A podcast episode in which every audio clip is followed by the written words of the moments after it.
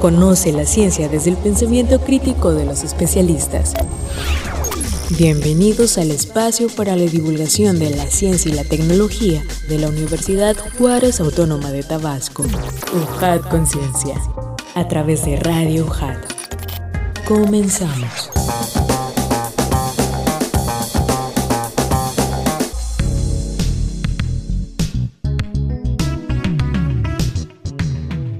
¿Qué tal amigos? ¿Cómo están? Bienvenidos sean una vez más a este su programa UJAT Conciencia, este espacio de divulgación científica y tecnológica de la Universidad Juárez Autónoma de Tabasco. Sean bienvenidos al conocimiento que generan nuestros investigadores de nuestra alma mater, así que acompáñenos en esta emisión. Estamos transmitiendo desde Radio UJAT 107.3 FM Voz Universitaria y también le mandamos un fuerte abrazo a quienes están por internet en radio.ujat.mx y por supuesto también a quienes nos están sintonizando, escuchando en nuestra versión de Facebook Live para que estén en sintonía con nosotros. Estamos transmitiendo a través de nuestra ubicación en Avenida Universidad sin número, zona de la cultura, Colonia Magisterial, Villahermosa, Centro Tabasco, código postal 86040, XHUHAT.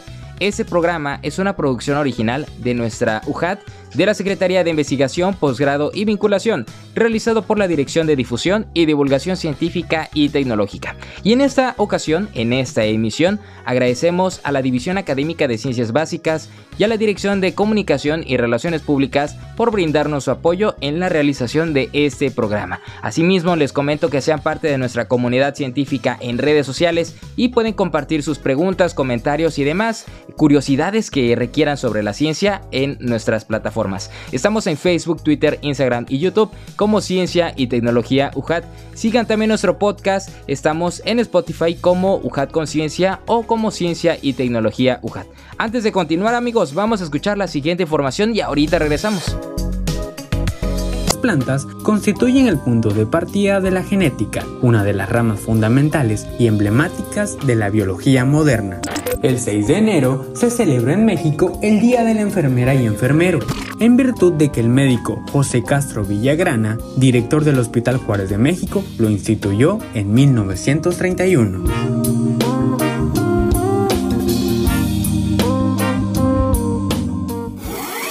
Encuentra más contenido en redes sociales. Síguenos en Facebook, Twitter y YouTube como Ciencia y Tecnología UJAT.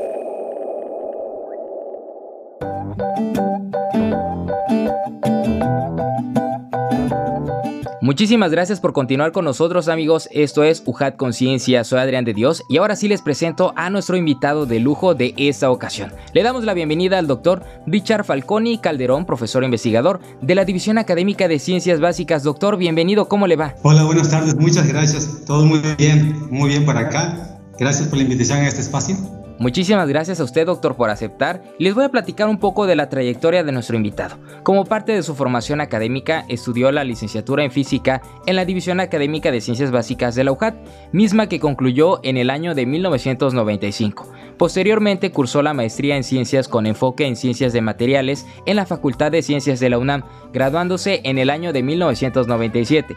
Así también se formó como doctor en ciencias con la especialidad física del estado sólido en el Instituto de Investigaciones en Materiales de la UNAM, de la cual fue aprobado en el año 2003 con mención honorífica y medalla Alfonso Caso del posgrado UNAM con el tema de tesis propiedades electrónicas de sistemas superconductores y magnéticos a altas presiones. Ha sido distinguido con el doctorado con mención honorífica por la UNAM, medalla de excelencia Alfonso Caso del posgrado UNAM, miembro del Sistema Nacional de Investigadores nivel 1, fecha de nombramiento del 1 de enero de 2006 al 31 de diciembre de 2023, miembro vigente del Sistema Estatal de Investigadores del Estado de Tabasco y reconocimiento perfil deseable PRODEP de la SEP.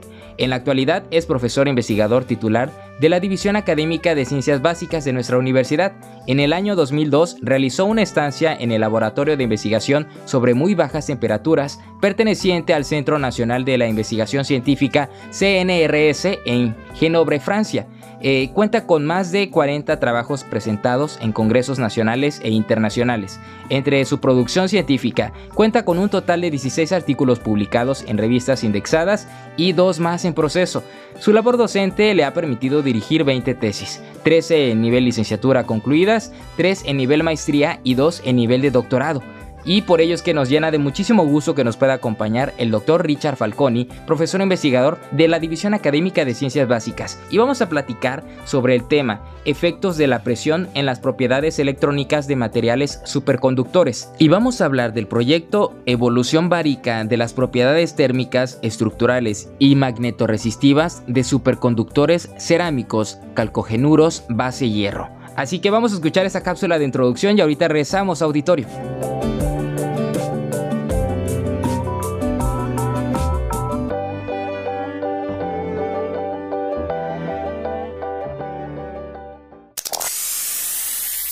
Efectos de la presión en las propiedades electrónicas de materiales superconductores. Se llama estado sólido a una de las cuatro formas esenciales en que la materia se presenta, junto a la líquida, la gaseosa y la plasmática. Estas formas se denominan estados de agregación de la materia. A diferencia de líquidos y gases, la materia en estado sólido se caracteriza por poseer una forma definida y porque sus átomos constituyentes se unen por enlaces químicos y forman estructuras que pueden ser periódicas, cristalinas o aperiódicas, amorfas, dependiendo del tipo de enlace, covalentes, iónico, etc.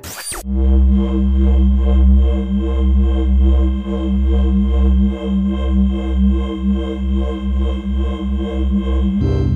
Los sólidos pueden ser muy rígidos y duros como el diamante o tan suaves como el grafito. Existe una relación entre la estructura espacial atómica y las propiedades físicas y químicas de los materiales sólidos, así como también con los diversos fenómenos que estos pueden manifestar. Uno de los fenómenos casi mágicos de gran interés científico es la superconductividad, un fenómeno cuántico que se manifiesta como la pérdida de la resistencia eléctrica por debajo de una temperatura crítica en ciertos materiales que se denominan superconductores. Otra manifestación es la expulsión del interior del superconductor de un campo magnético externo, fenómeno conocido como efecto Meissner. La superconductividad es uno de los fenómenos físicos que mayor atención ha recibido por la comunidad de físicos desde que se descubrió en 1911. Actualmente se continúa con la búsqueda y el descubrimiento de superconductores con temperaturas críticas cada vez más altas en todo tipo de materiales y una de las herramientas es la experimentación con materiales sometidos a condiciones extremas de presión.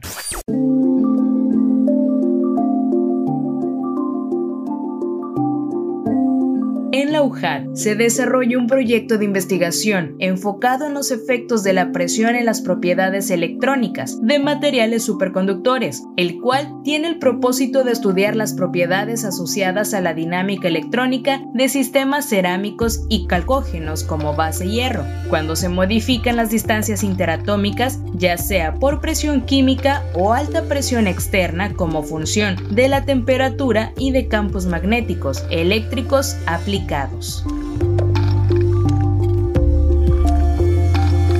En particular se investigan los cambios en la estructura cristalina generados por presión y la relación que guarda con las respuestas magnéticas eléctricas de materiales superconductores, ferroeléctricos, base hierro, con la finalidad de entender los mecanismos involucrados en los fenómenos, así como probar las teorías que existen para explicarlos. Con esto, se buscan datos que permitan poder sintetizar un material que presente superconductividad a temperatura ambiente.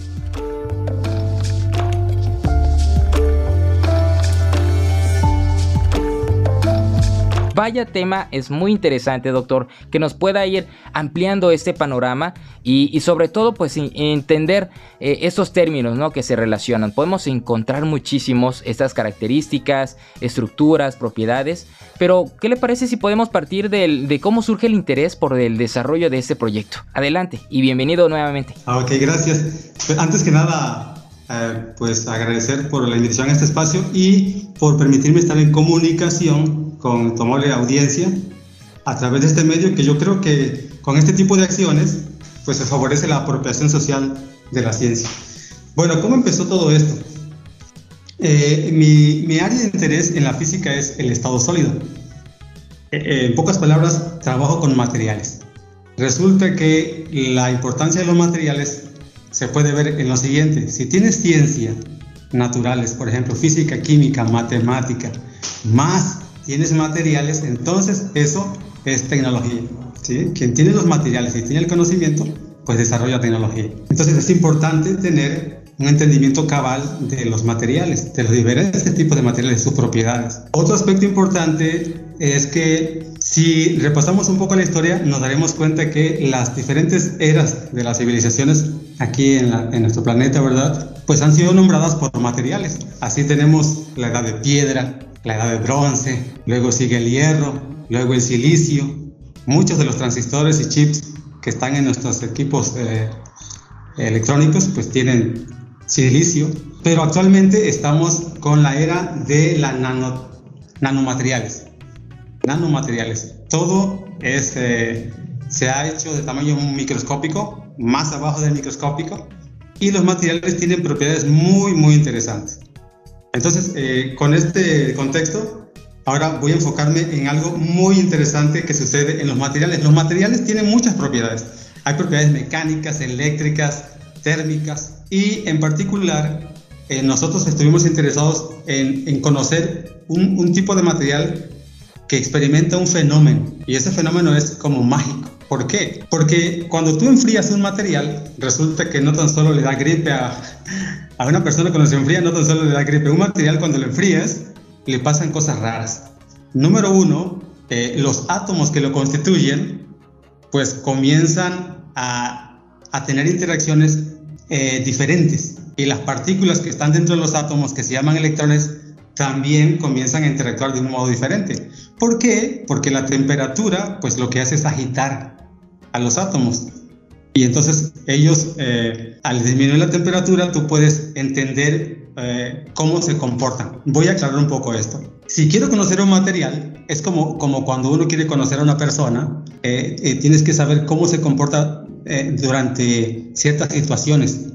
¿sí? Cuando está presionado, si tú le cambias el ambiente, ¿cómo responde ante, ante esa, a esas condiciones? Y un material es igual. Si tú lo sujetas a diferentes condiciones, si quieres saber cómo se comporta, entonces lo puedes enfriar, lo puedes calentar, eh, lo puedes presionar, le puedes aplicar campos magnéticos intensos, campos eléctricos, y la respuesta que, vas a encontrar te va a permitir comprender y entender lo que está eh, pasando dentro del material, la fenomenología, ¿sí? el comportamiento. Lo que hicimos nosotros es eso, dentro de, la, dentro de la física y en particular de la termodinámica, que tiene que ver con los asuntos térmicos. Resulta que en la naturaleza, por ejemplo, eh, hay, varias, hay muchas variables. Entre ellas está la presión, la temperatura, el volumen. Y en la naturaleza podemos ver que existen eh, altas temperaturas. ¿En donde Por ejemplo, en el Sol, en las estrellas, en el centro de la Tierra, mucha temperatura, muy alta temperatura y también eh, la presión. Si uno se eleva en la atmósfera, entonces la presión disminuye. Y si uno se uno puede ingresar una sonda, ¿verdad? Dentro de la Tierra, pues vas a encontrar presiones muy altas en el centro de la Tierra y allí los materiales son diferentes. Vamos a encontrar materiales distintos porque están en otras condiciones, altas temperaturas y altas presiones. Lo que nosotros hicimos fue estudiar un tipo de material o varios tipos de materiales que tienen una propiedad muy, muy interesante. Eh, nos vamos allá por 1911. En Europa había una carrera por, por, por ver quién podía licuar los gases. Licuar es que los gases los pasas a tener en, esta, en un estado líquido. Y entonces ya se habían licuado todos, pero faltaba uno, el helio. Resulta que el helio, para que se vuelva líquido, tienes que enfriarlo, pero muchísimo. Y muchísimo no es 10 eh, grados bajo cero, es menos 270 por ahí, punto algo menos 270 grados bajo cero. Entonces, esas temperaturas son muy frías. Y quien lo logró fue una persona en Holanda que se llama Kamer Leones, logró licuar el helio y él dijo, bueno, ya tengo acceso a temperaturas muy frías. Resulta que la física prohíbe llegar a la escala, a la escala absoluta de la temperatura, que es la Kelvin. Sí podemos tenerla a 0 grados centígrados, pero no la absoluta. No se puede llegar, está prohibido.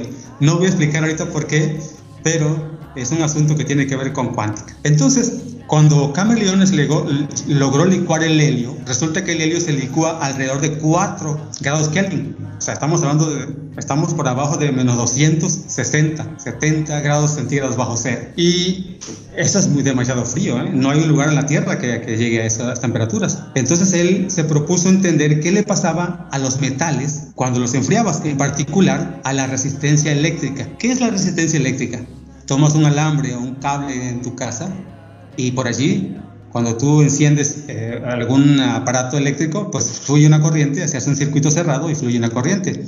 Y esa corriente está hecha de electrones. Y los electrones van fluyendo, pero van colisionando con los átomos de que está formado el, el, el, cable. Si es de cobre, pues va chocando con los, con los átomos de cobre y esas colisiones generan resistencia, calor. Eso son pérdidas de energía. Eh, eso se llama resistencia eléctrica. La resistencia eléctrica es una medida de, cuánta oposición tiene un alambre al paso de la corriente. Así que el mejor conductor es la plata, pero no vamos a poner alambres de plata, ¿verdad? Por obvias razones. Pero el cobre sí, es buen conductor también, pero tiene una cierta resistencia. Así que Cameron Leones dice, voy a ver qué le pasa a la resistencia eléctrica cuando yo enfrío los metales. Y empieza a enfriarlos, pero él buscó un metal que era el metal más puro que se podía conseguir en ese tiempo, 1911, y era el mercurio. Así que lo comenzó a enfriar y a medir la resistencia eléctrica. Y él tenía una hipótesis. Él pensó que, bueno, la resistencia eléctrica va a disminuir con la temperatura. ¿Por qué? Porque si la resistencia eléctrica está formada por las colisiones de los electrones con los átomos, si tú calientas un material, los átomos vibran más y colisionan más con los electrones y hay más resistencia. Si los enfrío, los átomos vibran menos y los electrones colisionan menos y efectivamente, él se pone a medir la resistencia eléctrica y la resistencia comienza a disminuir, a disminuir. Pero nadie nunca había medido hasta las temperaturas que él podía lograr con el helio líquido, que eran 4, alrededor de 4 Kelvin, más abajo de 250 grados centígrados bajo cero, alrededor de 270 por allí, bajo cero. Y él no sabía qué podía pasar, así que tenía una hipótesis. Y él planteó tres opciones, ¿no? Pero no se, no se esperaba lo que encontró. Resulta que él pensaba que cuando la temperatura se acercara a cero, al cerca al cero absoluto, la resistencia sería cero. Pero se llevó una sorpresa, porque la resistencia se hizo cero a una temperatura más alta, que no era cero.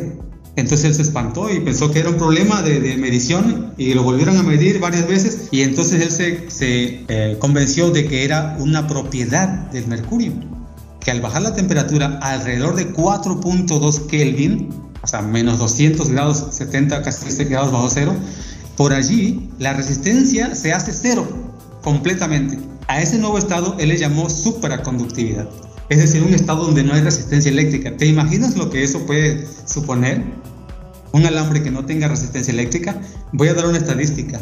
Resulta que eh, eh, consultando con aquí unos datos de América Latina y Latinoamérica, cuando se genera la, energía eléctrica, eh, bueno, hay varios procesos. el proceso de generación, luego está el proceso de transmisión y luego ya el propiamente de aplicaciones, ¿no? Pero de, hay pérdidas.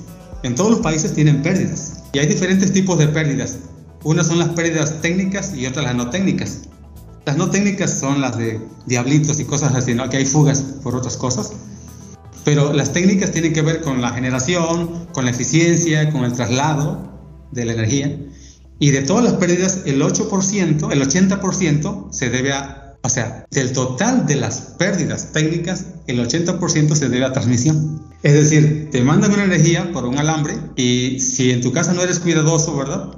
Para empezar, y tienes un sistema que no está bien aterrizado, no está bien conectado, pues tienes fugas y el medidor está contando y uno tiene que estar pagando. Pero además, eh, pues la transmisión es por vía un alambre, ¿no? aunque se manda alto voltaje para minimizar las pérdidas, pero siempre hay pérdidas.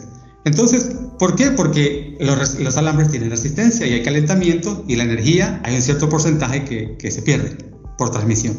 Pero los superconductores prometían, en ese entonces, ¿verdad? Prometían que tener un alambre con resistencia cero es que tú mandas una energía eléctrica por transmisión a ciertos kilómetros y si me mandas 5 joules, me llegan 5 joules, no se pierde nada. Entonces comenzó una investigación tremenda en 1911 y resulta que hasta hoy se han entregado 8 premios Nobel.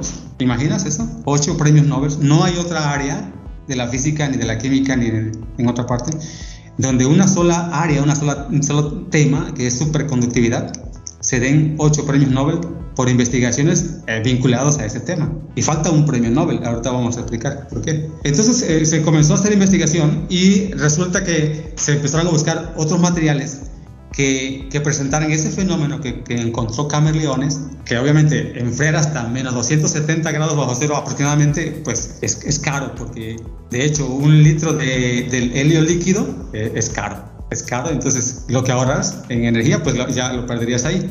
Entonces la idea era buscar materiales que presentaran este fenómeno, pero que no tuviésemos que enfriarlos demasiado para que su resistencia fuese cero. Y resulta que en la física no hay ninguna teoría que te diga que eso es imposible. Simplemente, eh, eso sí, hay varias teorías para explicar el fenómeno y hay mucha ciencia básica, pero todavía no se comprende ciencia cierta en la fenomenología. Ahora, hay una serie de materiales. Resulta que eh, por ahí de 1980, eh, en Alemania, 85-86 en Alemania, eh, dos físicos encontraron un material que es una cerámica. A nadie se le ocurriría medir, utilizar una cerámica para, para, ver si su resistencia es cero, porque las cerámicas, imagínate una, una taza de café, ¿no? le conectas unos alambres, pues eh, para empezar, como que no es aislante, no fluiría, no fluiría la corriente por allí. Pero ellos encontraron una cerámica que, que es, está compuesta de, de, elementos de la, de la, tabla periódica muy extraños. Es, eh, tiene itrio, tiene bario, tiene cobre y tiene oxígeno. Le llaman ivacuo. Y resulta que la temperatura que ellos encontraron, en vez de ser 4 Kelvin como el, como en el Mercurio ahora subía a 30 aproximadamente. Y al siguiente año encontraron en Estados Unidos otra que subía a 80, 90. Y, luego siguieron buscando y, han llegado a 160 Kelvin. 160 Kelvin ya estamos a la mitad, más o menos, pero todavía estamos lejos del 0 grado centígrado. ¿sí?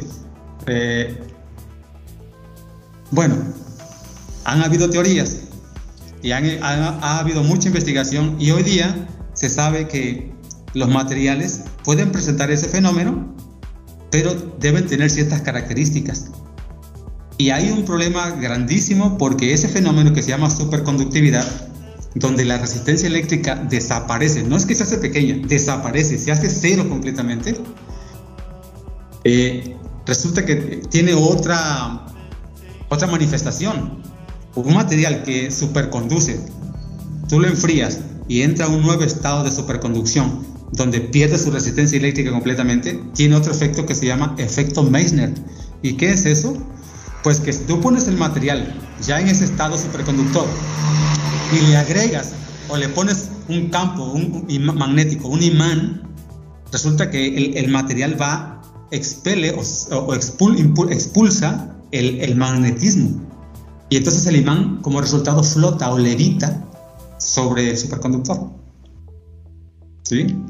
Eh, esto pues es eh, eh, práctica, tecnología es trenes levitados, puedes tener trenes, aviones en tierra, ¿no? O sea, primero van sobre las ruedas y a cierta velocidad crítica entra el efecto superconductor, el efecto Meissner y flotan. Pero claro, hay que hacer investigación. Ya hay prototipos de esto, de aplicaciones, pero el problema es que hay que enfriar todavía. Necesitamos que alguien encuentre un material que se vuelva superconductor, digamos, bajando lo que te gusta a 10 grados centígrados, porque nuestra temperatura aquí en Tabasco, pues, es alrededor de 25, 30, 40, 35 grados centígrados. Pero si enfriamos, digamos, a 10 o a 0 grados centígrados, pues no gastaríamos mucha energía y, lo que tendríamos de vuelta sería muchas aplicaciones, que ya hay aplicaciones, porque de esto que te estoy comentando solamente es la punta del iceberg. En realidad hay un montón de cosas todavía que giran alrededor de este fenómeno. Y bueno, nosotros en, México comenzamos un trabajo importante porque resulta que si tú vas a un laboratorio de física, eh, para, comprender un material eh, le aplicamos este, temperatura. Le subimos la temperatura o la bajamos y vemos cómo se comporta, pero es muy difícil aplicarle presión. Entonces, si tú presionas un material, eh, le puedes cambiar muchas cosas de su estructura y hay una, una unión muy fuerte entre cómo están distribuidos los átomos dentro del material y sus propiedades. Si es, si es conductor eléctrico, si es un buen conductor térmico, etc. Todo eso está ligado a cómo están distribuidos los átomos y el tipo de átomos que lo conforman. Algunos átomos forman, para sorpresa de muchos, ¿verdad? Los átomos pueden formar especies de, estructuras muy simétricas, como puras cajitas, eh, digamos, puros cubitos apilados unos sobre otros, donde en cada esquina hay un átomo, o en cada centro de cada cubo hay un átomo, muchas estructuras diferentes. Todos esos tipos de estructuras eh, tienen una, eh, como, como resultado propiedades distintas, le impregnan una propiedad distinta o una cualidad distinta al, al material. Entonces, así podemos tener aislantes, conductores, semiconductores, superconductores eh, en los materiales.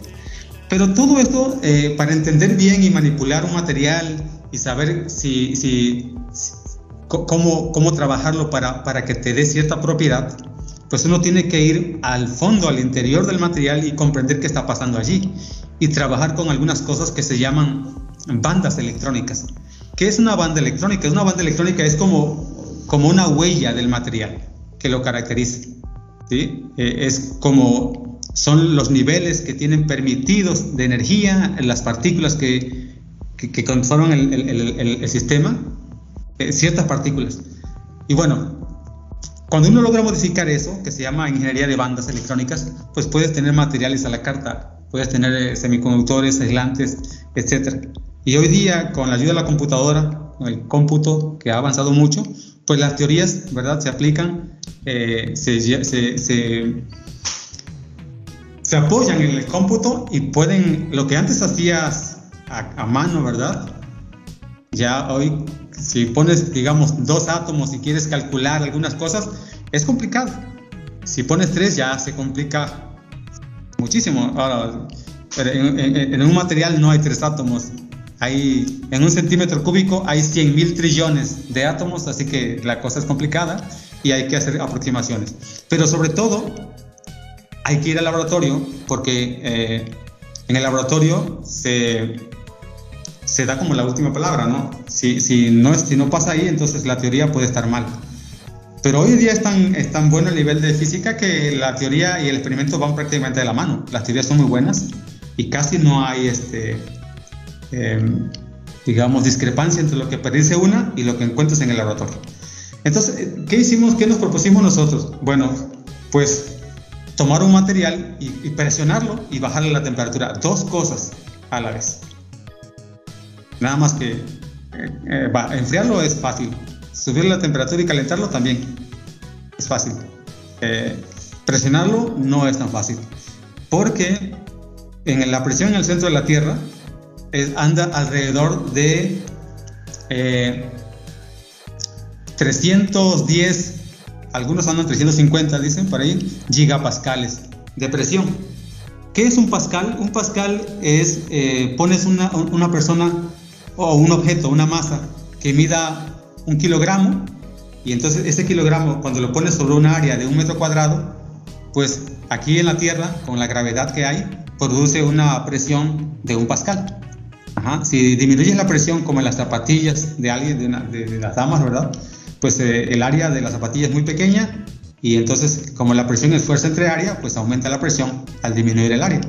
Entonces lo que se hace para aplicar presión en materiales es una técnica que descubrió, sí, que inventaron en, en Estados Unidos. Eh, Brisman se apellidaba, le dieron el premio Nobel y toma dos diamantes el diamante es uno de los materiales muy duros. No, eh, tú lo, le aplicas presión y él simplemente ni se inmuta, ¿no? Es muy duro.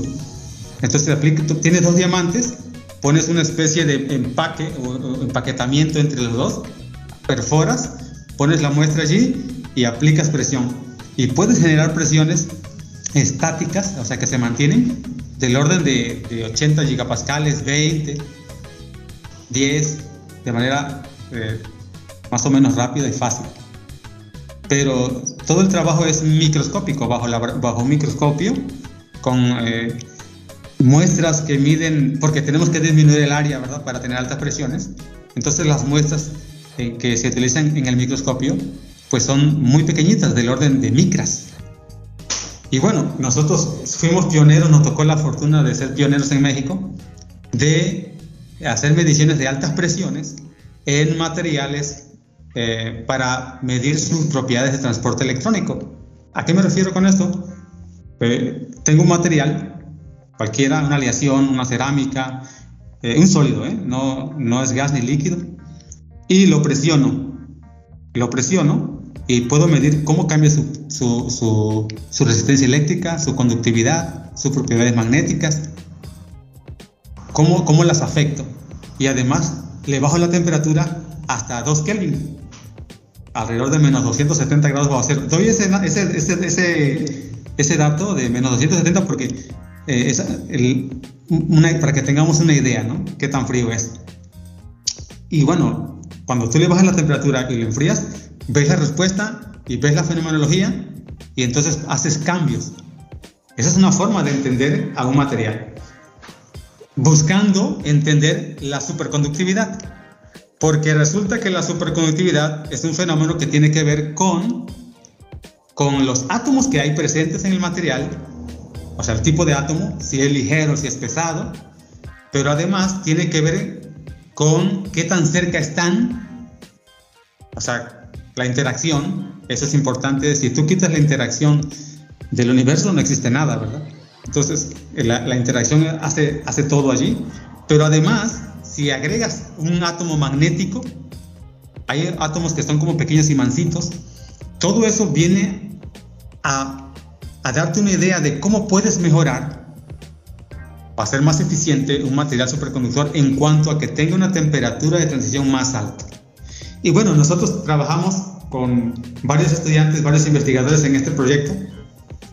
Eh, entre ellos este, nos apoyaron de, de, Brasil, de la Universidad Federal de Río de Janeiro.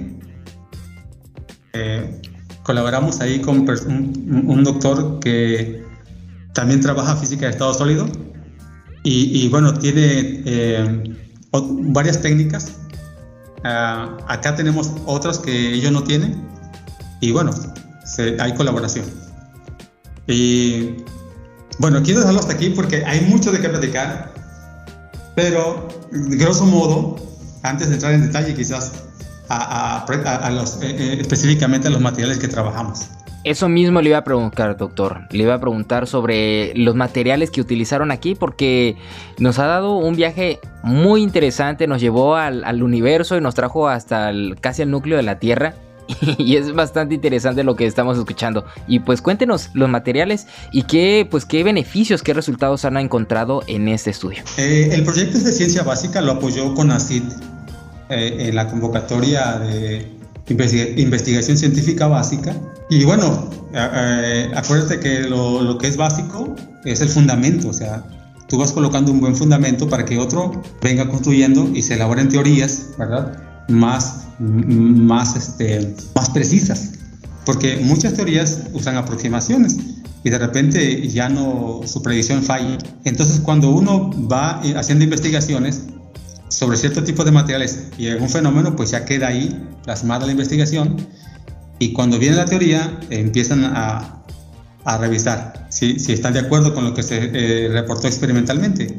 Entonces, los experimentos de alta presión sirven para probar teorías, porque una teoría se elabora y, y dice, a ver, tal material, que ya descubrieron un nuevo material, y la teoría viene, hace sus cálculos y predice que el material va a tener tales propiedades, va a ser así, así, así. Pero entonces venimos con el experimento de alta presión, aplicamos presión, vemos la respuesta y vemos lo que dice la teoría y si la teoría pues concuerda, palomeamos la teoría, si no pues hay que corregir esa teoría, ¿no?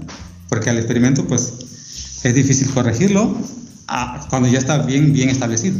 ¿Qué elementos trabajamos? Los materiales que nosotros tomamos fueron diversos pero sobre todo eh, el, proyecto se, se, enfocó a aquellos que tienen hierro, base hierro, porque el hierro es un elemento de la tabla periódica que es magnético, es muy magnético. Así que tomamos un material que es magnético, le quitamos un poco del elemento magnético y le insertamos otro en su lugar. Eh, en la estequiometría del material, por ejemplo, uno de los materiales que, que, nosotros trabajamos son los famosos, este, las ferritas. O los, eh, las ferritas son unos sistemas que eh, tienen una estructura llamada perovskita. Ah, si, si, quizás quisiéramos pensar de manera rápida, es que una perovskita es como una un cubo donde en cada esquina tiene un átomo que le llamamos A, en, el centro tiene otro que se llama B y en las esquinas, en las caras y en, las mitades de cada lado tiene otro que, es el oxígeno. Es una forma A, B o 3. Tres oxígenos que son, que son iones, aniones, y el AB que son cationes con radios diferentes. Entonces, estas perosquitas son, son como los camaleones inorgánicos porque tienen un montón de propiedades, muchísimas propiedades, pueden aceptar diferentes iones, cationes, puedes variar, pero además puedes eh, apilar las cajitas una sobre otra y formar dobles perosquitas, triple perosquitas. Y bueno, nosotros utilizamos la ferrita de itrio, que es la, ecuación eh, química es itrio hierro, oxígeno 3. Eh, este material le quitamos el hierro y le pusimos titanio y estudiamos su comportamiento, porque este, este sistema, además de que es semiconductor, queríamos probar si eventualmente podría pasar a ser un superconductor. ¿Y cómo? Disminuyendo su magnetismo, porque el hierro es muy magnético, así que le metemos titanio. El titanio es menos, no es magnético, así que estamos disminuyendo el magnetismo.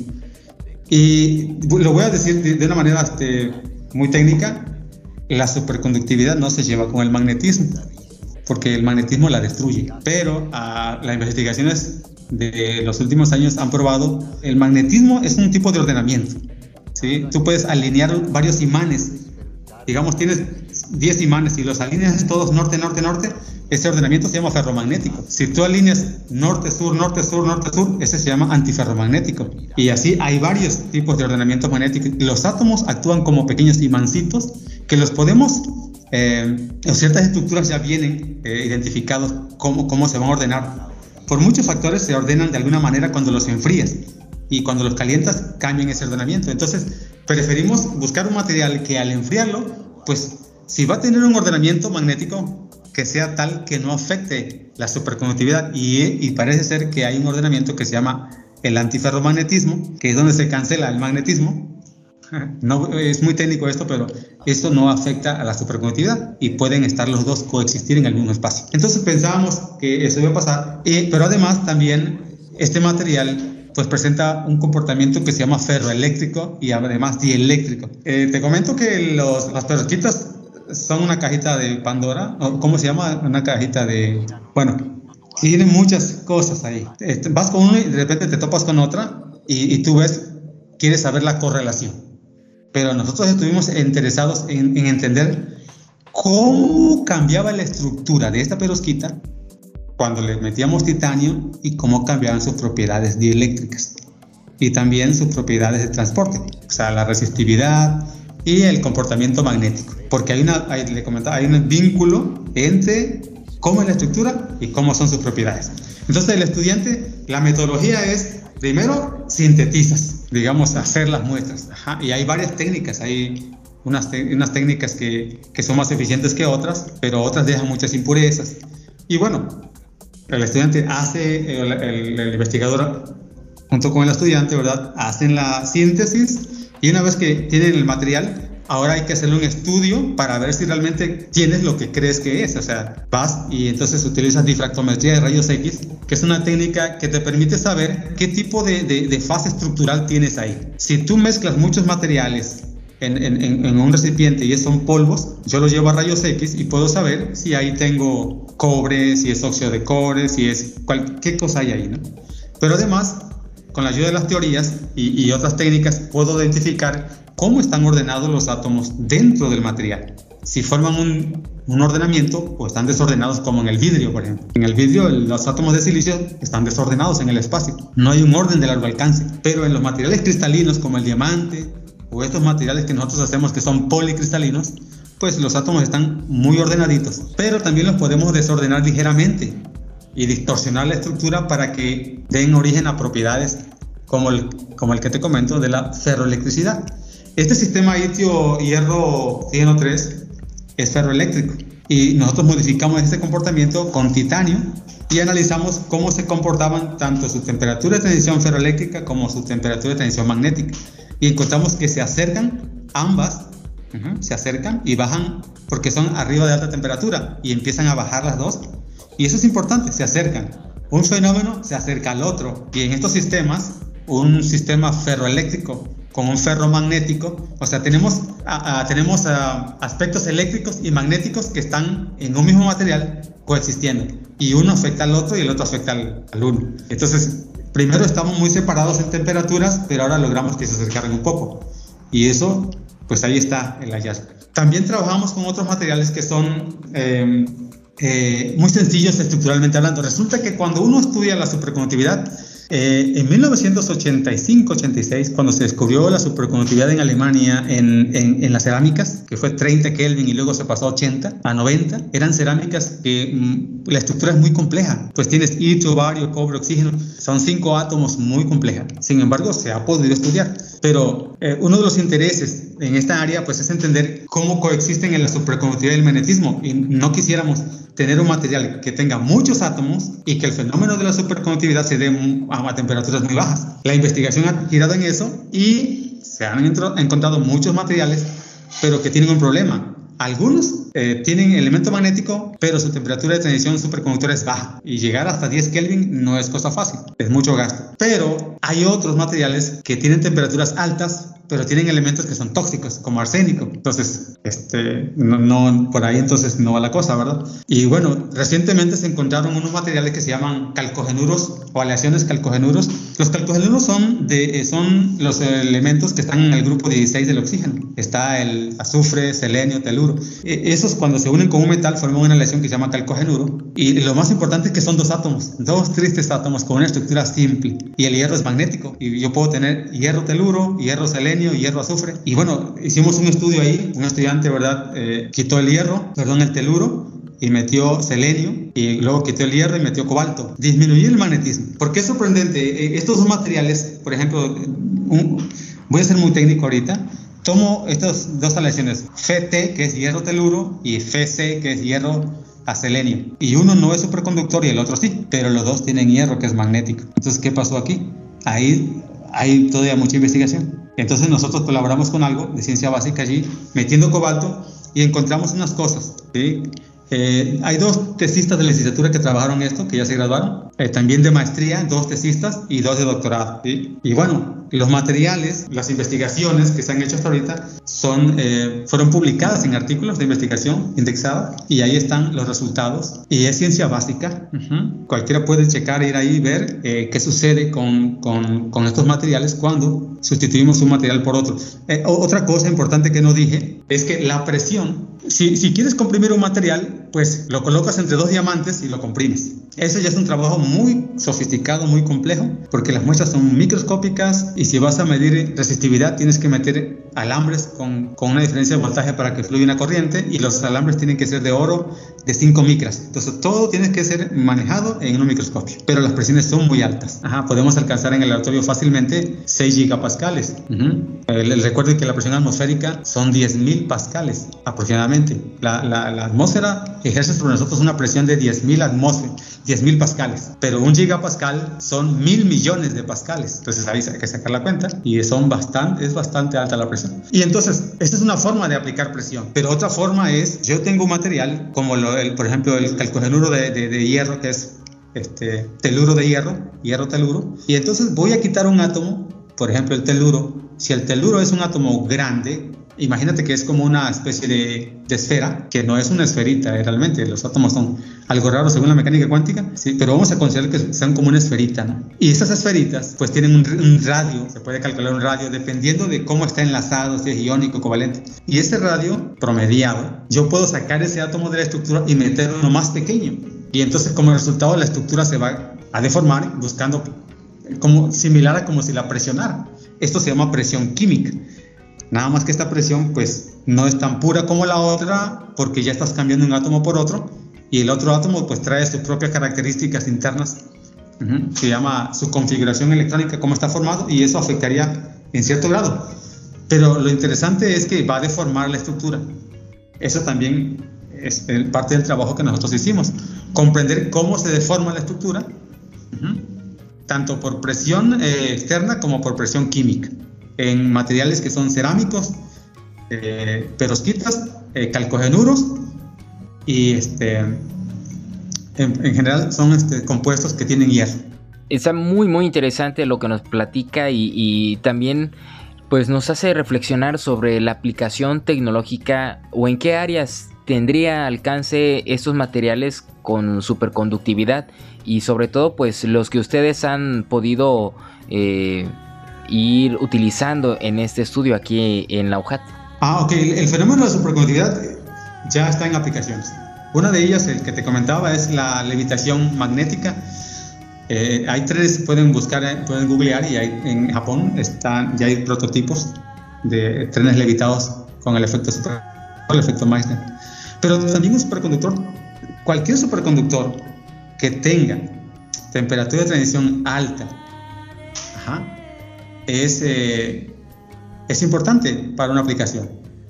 Para bajas temperaturas hay aplicaciones también porque ah, de hecho hay una computadora hecho con superconductores, imagínate, no hay resistencia eléctrica, pero tienen que enfriarlo para, para llegar a ese estado. Pues. Eh, eh, sería interesante tener un material que no lo enfriaras. 10 Kelvin y quien, quien encuentre ese material seguramente es premio Nobel de física. Ahora, eh, las aplicaciones en tomografía.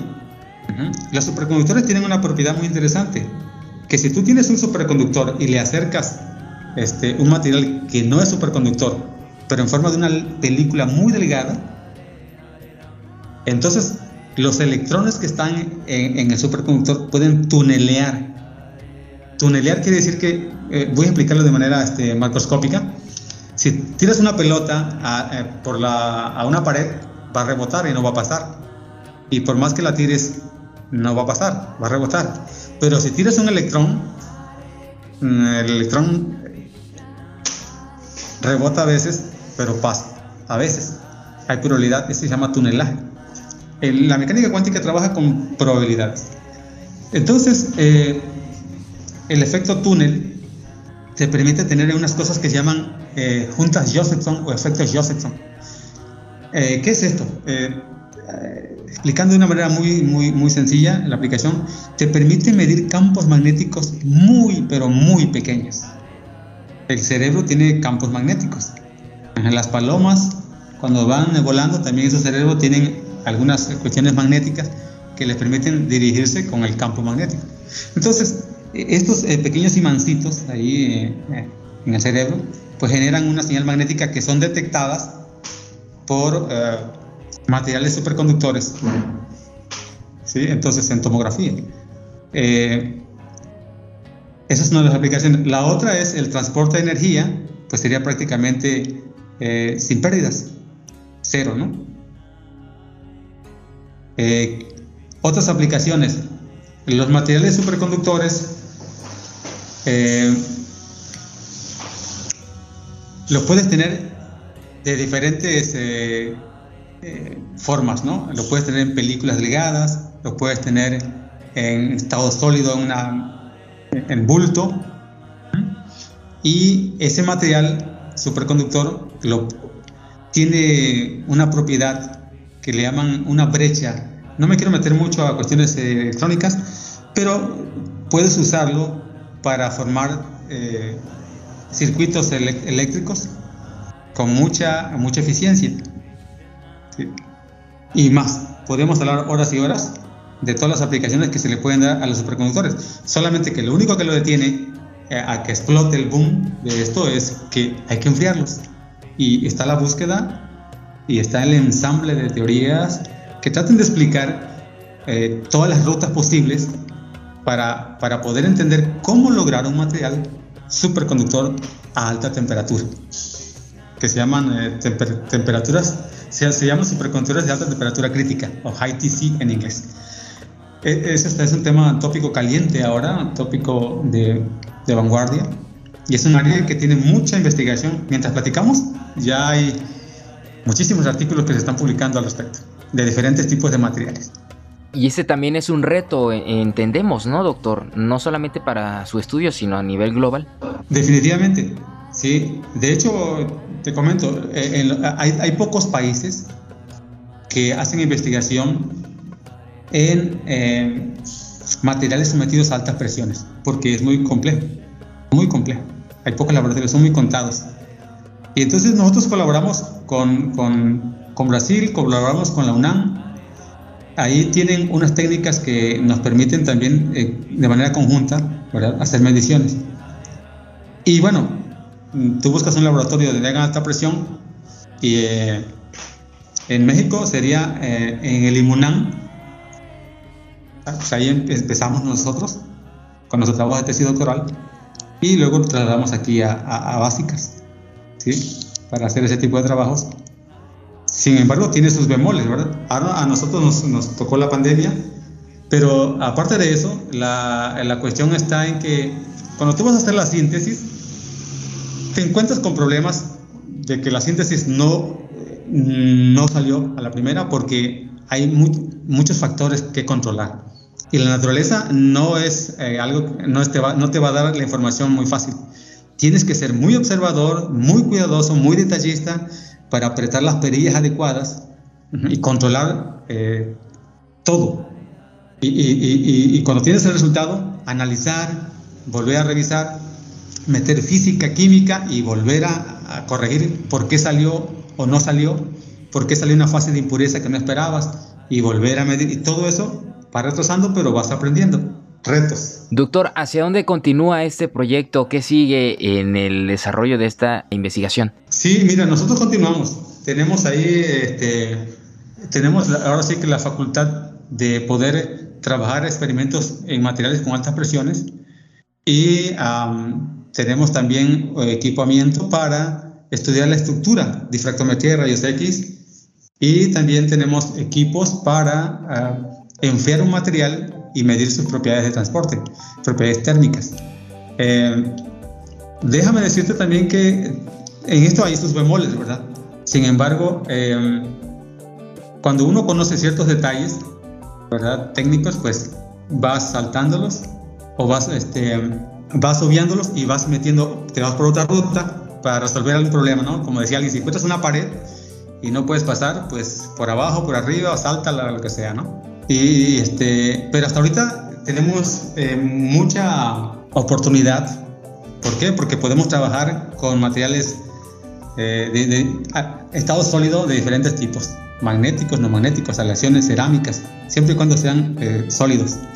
Y para estudiar su estructura, pues que sean en forma de polvos. Lo pulverizamos y podemos saber su estructura. ¿Algo más que desea agregar igual para ir motivando al público y que precisamente se interese más en conocer sobre estos temas? Bueno, pues eh, mira, la ciencia, ah, en particular la física, te da una visión distinta del mundo. Tienes, ves, tienes una visión, una realidad que, que, no se ve cuando no conoces eh, esta parte, porque comprendes muchas cosas.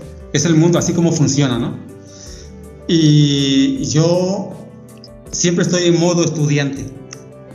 Creo que me quiero morir aprendiendo, porque es, no sé, hay tantas cosas por investigar y es... Eh, Recuerdo en una ocasión que estaba en el laboratorio y me quedé toda la noche esperando una medición mientras todos se fueran a dormir, porque estaba entusiasmado con el resultado que iba a pasar, que estaba, no, no me aguanté, no me fui a mi casa, me quedé en el laboratorio y cuando llegaron las una de la mañana encontré algo y pues fue algo muy este, satisfactorio lo comunicó el siguiente día y resultado se publicó un artículo de eso, ¿no? Estaba este, desde siempre, ¿no? Interesado en saber la fenomenología que hay en los materiales y entender eso. Porque cuando se entiende y se comprende eso, pues la tecnología está al siguiente paso. Si no comprendes cómo, cómo funciona, la tecnología se aleja. ¿sí? Entonces, repito, hay que estar siempre abierto a aprender, en modo aprendizaje, y la física es un bonito campo, porque ahí está prácticamente la tecnología, la ciencia de nuestro mundo, ¿no? Y el origen también, doctor, porque desde, desde esas dimensiones que como bien decía usted, años y años de investigación, pues hasta ahora estamos llegando a, nanopartículas, a, a, encontrar cosas que nunca pues tal vez no se hubieran dimensionado gracias a la ciencia, ¿no? Así es, cuando todo el mundo dice ya no hay nada nuevo, viene alguien y encuentra algo que cambia las cosas y las nanopartículas han venido a, a hacer cambios porque las propiedades de un material en bulto grande son distintas cuando ese material lo hacemos nanopartículas. Pueden cambiar drásticamente y ahí hay todo un mundo para divertirse y también aplicarlo. ¿Por qué no, verdad? Que ese es el fin también. Aplicarlo y que venga una tecnología. Hablando de eso, doctor, eh, durante esta charla usted nos dijo dos cosas, ¿no? Precisamente de la cuestión de la temperatura que hay unas restricciones, ¿no? Y ese es un punto. Y el otro, como que ahora están explorando nuevas formas, ¿no? De como de, fusionar, tal vez, de experimentar nuevas estructuras moleculares. ¿Y usted cómo vislumbra ese, ese panorama? Ah, mira, bueno, primero eh, la cuestión de la temperatura. Eh, existen varias escalas de temperatura. ¿sí? Eh, la que está basada en la expansión de un gas ideal un gas ideal es un gas que no interacciona, ¿sí? te lleva a establecer la escala absoluta Kelvin, que esa escala tiene un cero que no se puede llegar, nada la alcanza. Y no hay temperaturas bajo cero Kelvin, ni se puede llegar a cero Kelvin. También hay una ley ahí de la física en la termodinámica, ¿no? Que prohíbe que se llegue al cero Kelvin. Pero el cero de, la escala grados centígrados, que está basada en el en el agua, en el punto de triple del agua, donde coexiste el sólido, el gas y el líquido. Y el punto de ebullición, 0 y 100, ¿verdad? Partes en 100 grados y ya tienes la escala centígrado. Y luego está la Fahrenheit, etcétera. Pero esas son escalas relativas a la Kelvin y esas se, puede alcanzar el cero, pero las absolutas no. Y con respecto a la otra cuestión de que hoy día tenemos eh, la física, eh, las, las física, la buena física viene de, alguien que está pensando, ¿verdad? Bastante, y luego se apoya con la computación. Y hay muchas ideas ahí, este, se fusionan, y entonces tú puedes decir, ok, quiero formar un material con tal y tal átomo de la tabla periódica, entonces haces el cálculo para ver si energéticamente ese sistema es factible y con la teoría que hay, que es tan buena, puedes decir, pues ni lo intentes, ni vayas al laboratorio porque ya por acá encontré que no. Y efectivamente, es tan buena que vas al laboratorio y no lo puedes hacer. A temperatura, digo, a, las condiciones ambientes. Pero resulta que hay, tiene limitaciones, la, teoría tiene limitaciones y el cálculo en computación también tiene limitaciones, sobre todo porque estas vienen de la física. Y la otra, las que vienen de la física, eh, tiene que ver con que la teoría es muy compleja y complicada, muy complicada si, si, elaboras la teoría para predecir cosas que sucedan a temperatura ambiente en cuanto a transporte electrónico. Tienes que hacerlo todo a cero Kelvin, porque ahí se vuelve más fácil hacer las predicciones. Entonces es un poco, digamos, alejado un poco de la realidad. En cuanto al transporte electrónico eh, y, y las bandas y esas cosas. Pero en la parte de la restricción del cómputo es que pues un sólido tiene muchas interacciones. ¿Sí? Eh, si pones un centímetro cúbico, tiene 100 mil trillones más o menos de átomos. Y las interacciones, pues, ¿cuándo las calculas? Tienes que hacer aproximaciones y, y, la teoría ahí falla un poco, pero también el cálculo computacional se vuelve eh, muy caro en el sentido de que son muchos cálculos y es muy tardado. Puedes tardar meses con una computadora haciendo el cálculo, dejándola ahí haciendo el trabajo, para hacer un cálculo que puede estar eh, bien o puede estar mal dependiendo de qué tan buena es la aproximación teórica. Pero ya está en ese nivel y se pueden hacer eh, con relativamente pocos átomos, macromoléculas, 20, 50 átomos, 100 átomos, y es muy buena a ese nivel. Y cuando haces aproximaciones eh, en sólidos, pues puedes hacer cálculos también siempre y cuando no vaya involucrado el, efecto que tiene que ver con el número de átomos, ¿no? Ya más bien promedios estadísticos. y altas temperaturas, y ahí funcionan otras estadísticas y ya es mucho más exacto en, las predicciones teóricas. Vaya doctor, qué, interesante este, este mundo de la, de la, física y a través de sus estudios que pues esperemos que logren encontrar más y más beneficios de esta ciencia básica que es muy importante. Y bueno, estamos llegando al final de esta maravillosa charla. ¿Algo más que desee agregar ya para despedirnos ahora sí? bueno, eh, nosotros seguimos trabajando allí.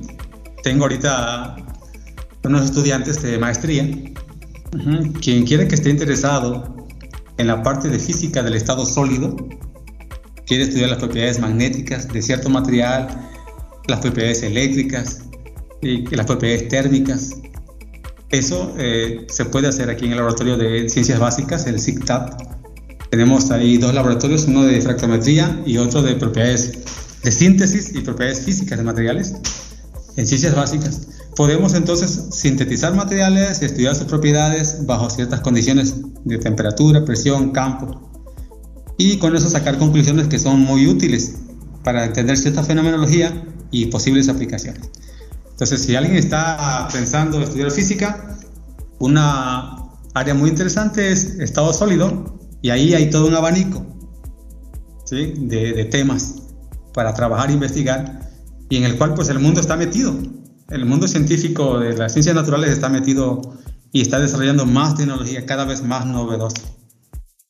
En la medida en que, un país avanza en, este estos conocimientos, pues eh, puede tener una visión, ¿verdad?, de, de tecnologías más avanzadas, desarrollo de tecnologías avanzadas.